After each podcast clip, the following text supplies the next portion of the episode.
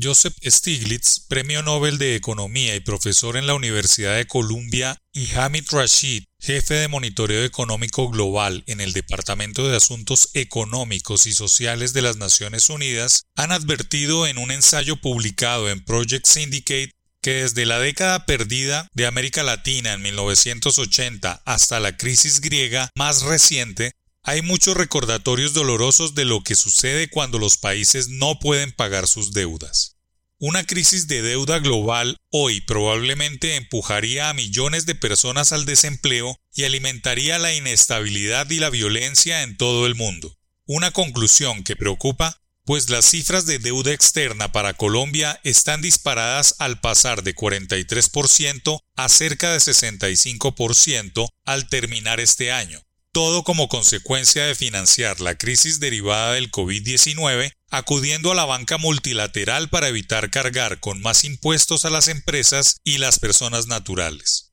Dicen los economistas que mientras la pandemia continúa, más de 100 países de ingresos bajos y medianos todavía tendrán que pagar un total de 130 mil millones de dólares en servicio de la deuda este año, alrededor de la mitad, de lo cual se debe a acreedores privados. Con gran parte de la actividad económica suspendida y los ingresos fiscales en caída libre, muchos países se verán obligados a incumplir. Otros improvisarán recursos escasos para pagar a los acreedores, recortando gastos sanitarios y sociales muy necesarios. Esta situación disparará el desempleo y caídas en el PIB y a la postre obligará a muchos a buscar trabajo en el extranjero, lo que potencialmente abrumará los sistemas de control de fronteras e inmigración en Europa y América del Norte.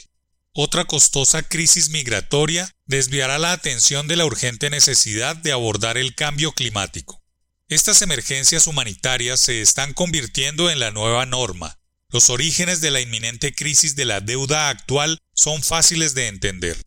Debido a la flexibilización cuantitativa, la deuda pública de los países de ingresos bajos y medianos se ha más que triplicado desde la crisis financiera de 2008.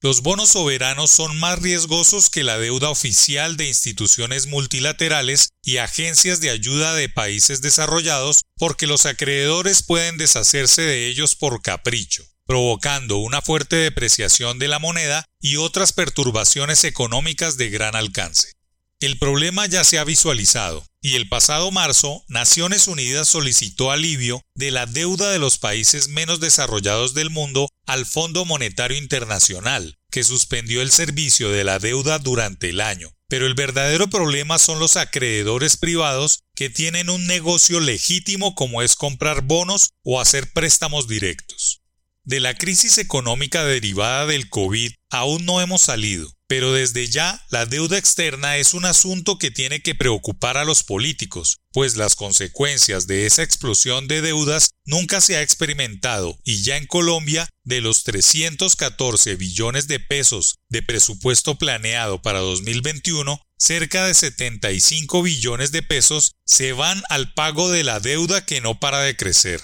La historia muestra que para muchos países una reestructuración que es demasiado pequeña y demasiado tardía simplemente prepara el escenario para otra crisis.